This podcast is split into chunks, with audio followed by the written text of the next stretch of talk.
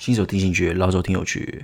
Hello，大家好，欢迎来到今天的 By Chivers 去酒味。OK，好不好？星期一了，Blue Monday，Monday Blue，你们应该都很累吧？不，没有关系，好不好？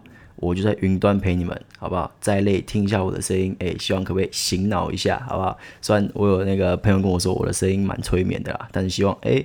好不好？还是醒脑一下，好不好？用我用我的内容醒脑，不要用我的声音醒脑。OK，对。不过你们的累，我也我也知道啦，对吧？因为明天就是我的星期一嘛。我现在光是想到明天的，我就很累了，好不好？因为我也不是全职做这个啦，我也是有自己本来的事情要做。好啦，那就废话不多说，赶快来说说今天的重点新闻啊。第一则新闻哦，就比较悲伤啦，在一月的时候，就是。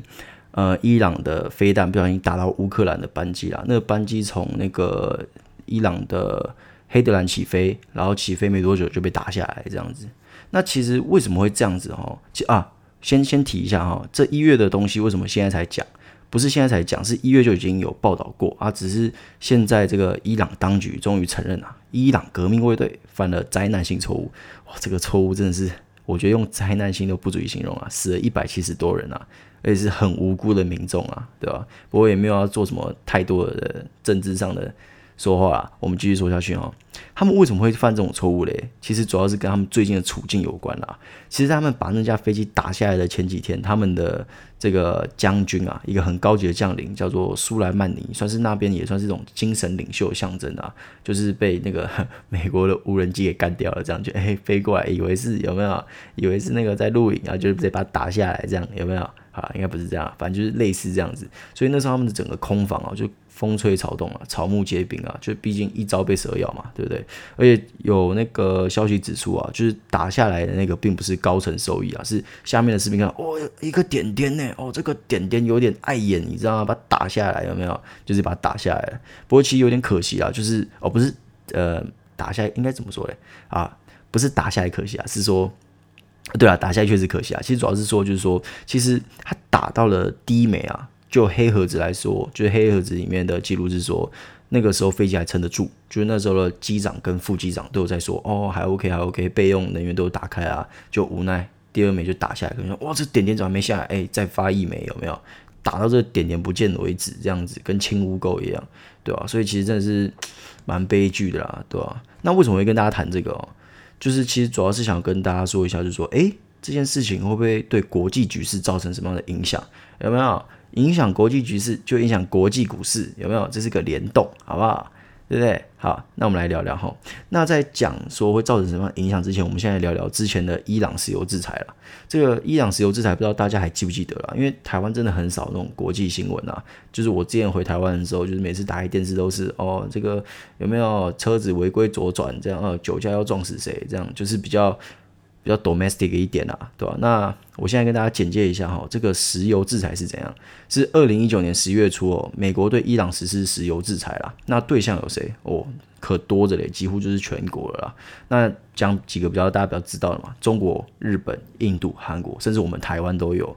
那这个石油制裁是在说什么？哈，他是说，哎，从十一月啊，就是开始实施制裁，我给你们半年时间，你们不能再从伊朗进口任何的石油。啊，如果你们违反这个规定哈，我就不给你们任何的一些特许啦。特许有可能有可能跟关税有关啊，也有可能跟什么有关啊，就是很多啦。就是美国，就是你东西想要进美国，可能会有一些优惠，他就可以搞你啊。甚至本来没有优惠啊，你敢进伊朗石油，我把你搞到有没有？把把你搞到更惨，让你的东西来这边都贵的要死，卖不出去，把它克你个四百趴关税，把你弄死这样子，对吧？那这个规定是在呃今年五月的时候到期了，对吧？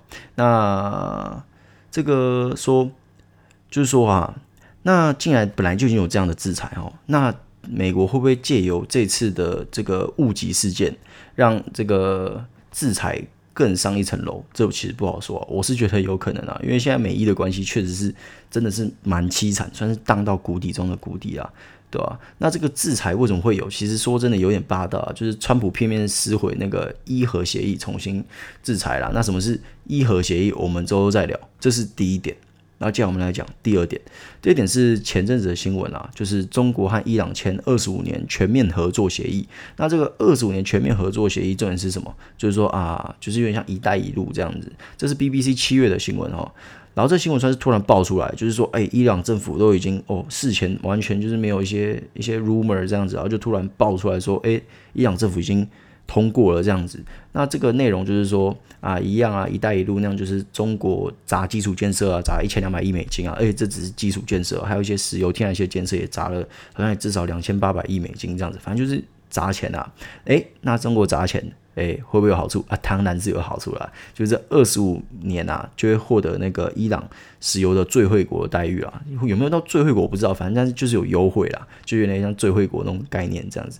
那其实这个爆出来的时候，那个时候不知道大家有没有观察到，那时候其实我有算是蛮关注这这个东西啦。就是那个时候其实伊朗国内舆论不太支持，就是说哦，你这样子卖国啊，有没有？哎，我们的石油有没有这么珍贵？就这样给你卖掉，是不是？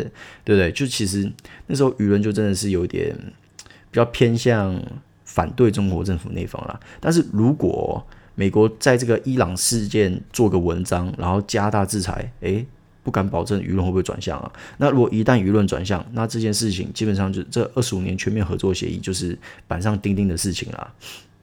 对吧？好，那接下来讲第二则新闻。那接下来第二则新闻也算跟第一则新闻有点小关联，但这关联我会到最后做一个小整合，跟大家分享。这样，好，我们现在进第二则新闻。第二则新闻说，俄罗斯将与大陆及华为合作发展五 G 技术。大家应该都知道，现在现在已经有点猎物了嘛，对不对？美国发起这个猎物啊，只要是华为就是干掉、干掉、弄掉、弄掉，这样有没有？对吧？但是俄罗斯没有在甩的，对不对？因为大家都知道嘛，美国最大的两个敌人，第一个中国，第一个俄罗斯嘛。那敌人敌人就是朋友啊，俄罗斯怎么可能对不对？管美国说什么，对吧？那其实去年九月的时候就有媒体报道，华为已经与俄罗斯电信商 MTS 合作，在莫斯科启动第一个五 G 测试区。那而且呃，莫斯科的电信日报今年五月曾经报道，华为手机在俄罗斯的市占率已经高达四十趴了，所以其实两方是非常紧密的合作，对。好了，那接下来我们来整合一下第一则跟第二则的事情哈。其实我看完这两则，我给出来的一个算是我这几天一直在构思的一个想法，就是说，其实大家都知道，就是现在的状况就是美国讨厌美国制裁伊朗，讨厌俄罗斯跟这个中国，然后中国现在跟伊朗签约，然后跟俄罗斯因为华为的问题也有更加紧密的合作嘛，对不对？好，那我现在跟大家讲一个数据哦，跟大家讲一个数据，二零一九年十大产油国。第一名大家一定知道阿拉伯，诶，第二名是美国，可能很多人不知道这件事情哦，对吧？其实美国也是产油产的很凶了哦。然后第三名是俄罗斯，第四名加拿大，第五名是中国，第六名是伊朗，第七名是伊拉克，第八是阿联酋。第九名是巴西，第十名是科威特，反正这是前十名都很有钱啊，对啊，有石油就是有钱啊。如果哪天咱们台湾有没有，哎，也搞个石油出来，好不好？我们就马上就变成有钱的大国了。我跟你们讲，有没有？出门直接都劳斯莱斯这样子。好了，废话不多说，那接下来回来哦，为什么要讲这个产油国？先跟跟大家呃，算是反问一个问题啊，就是说，哎，最近美国这个无限 QE 嘛，之前讲到，为什么美国敢狂印钞票，敢无限 QE？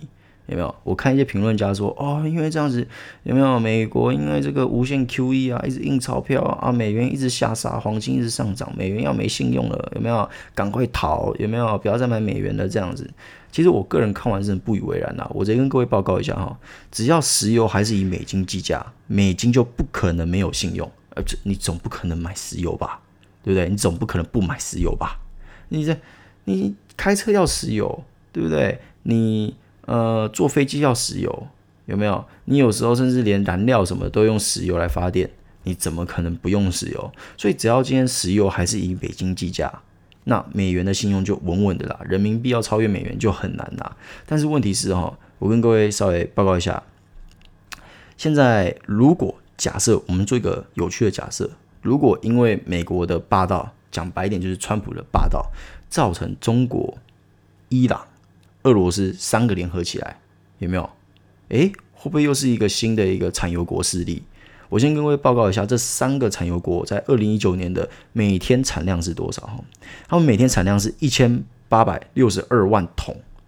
但是，呃，我来跟大家分享一下，就是泛美阵营啊这方面，泛美阵营，我我把谁算入？沙地阿拉伯是泛美阵营，美国嘛，不用说，再就是加拿大，还有，就这三个，就主要是前几名的泛美阵营了，对吧？这三个加起来哦，其实是有两千六百二十六万桶了，其实快要赢这个这个泛中阵营。我们先姑且说他们是泛中阵营了，快一千万桶，对，确实是差了快一千万桶。但问题是，你说一千八百六十二万桶不多吗？其实很多诶、而且其实。呃，之前中国为了规避美国对伊朗的禁令，是有曾经以人民币计价买入伊朗石油这件事情。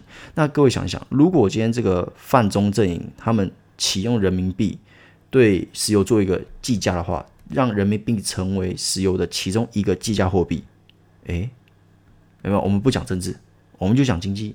那各位觉得这样人民币的前景怎么样？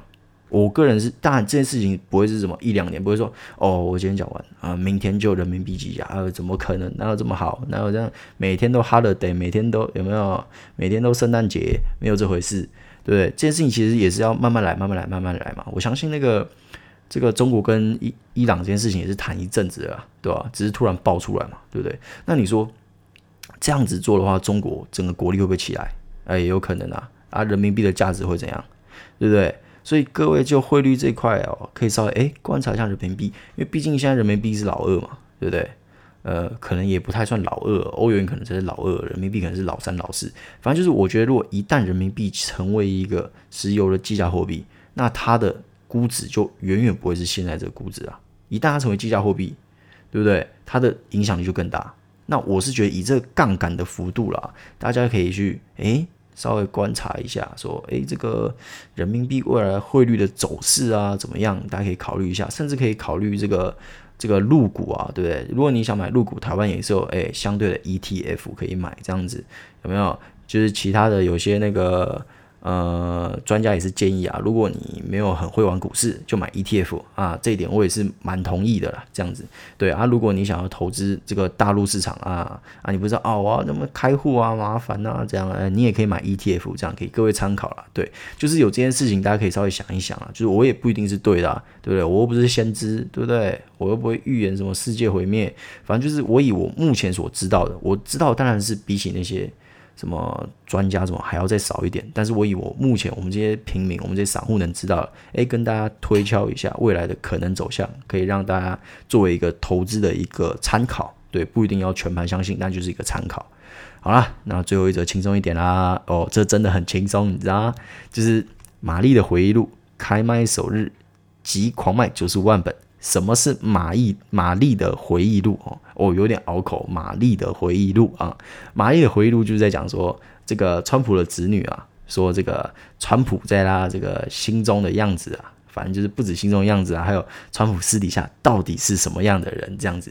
OK，那里面就有一个很有趣的东西曝光了哦，叫做秘密录音曝光。川普的亲姐姐说他一切都是假的，虚假、冷血，唐纳川普就是冷血。有没有？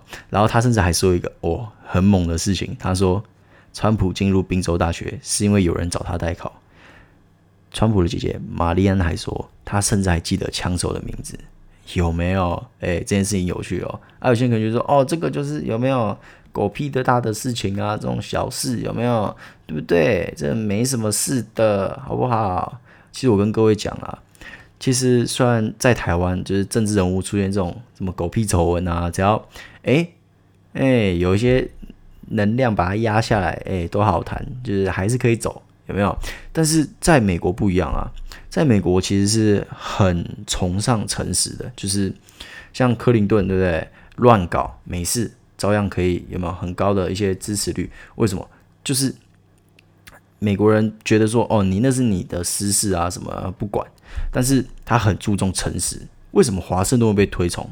就是因为华盛顿砍倒樱桃树这个故事哦。华盛顿主动承认说，对，是我砍倒的，你知道吗？后来有史学家说，干他根本没有去砍那个樱桃树，有没有？这是 bullshit，有没有？但是其实这不是重点。其实这个故事会脍炙人口，就是因为美国一直以华盛顿砍倒樱桃树，还敢跟他爸爸说，爸。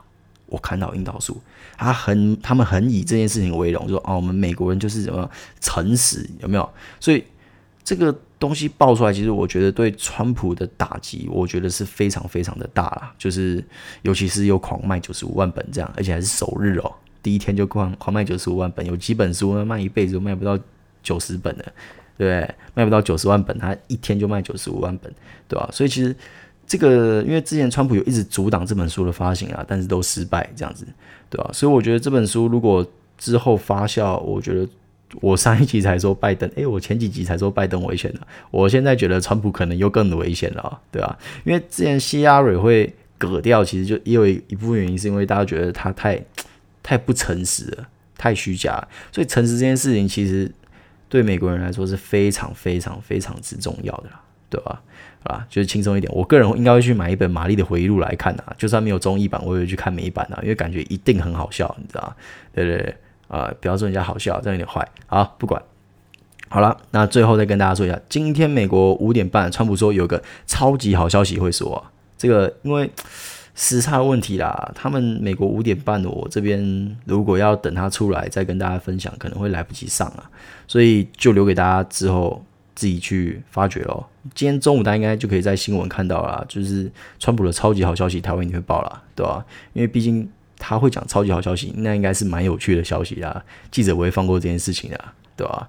好啦，那今天的 By Cheapers 去酒会就到这边为止喽。希望大家星期一继续加油，那我们就星期二见，拜拜。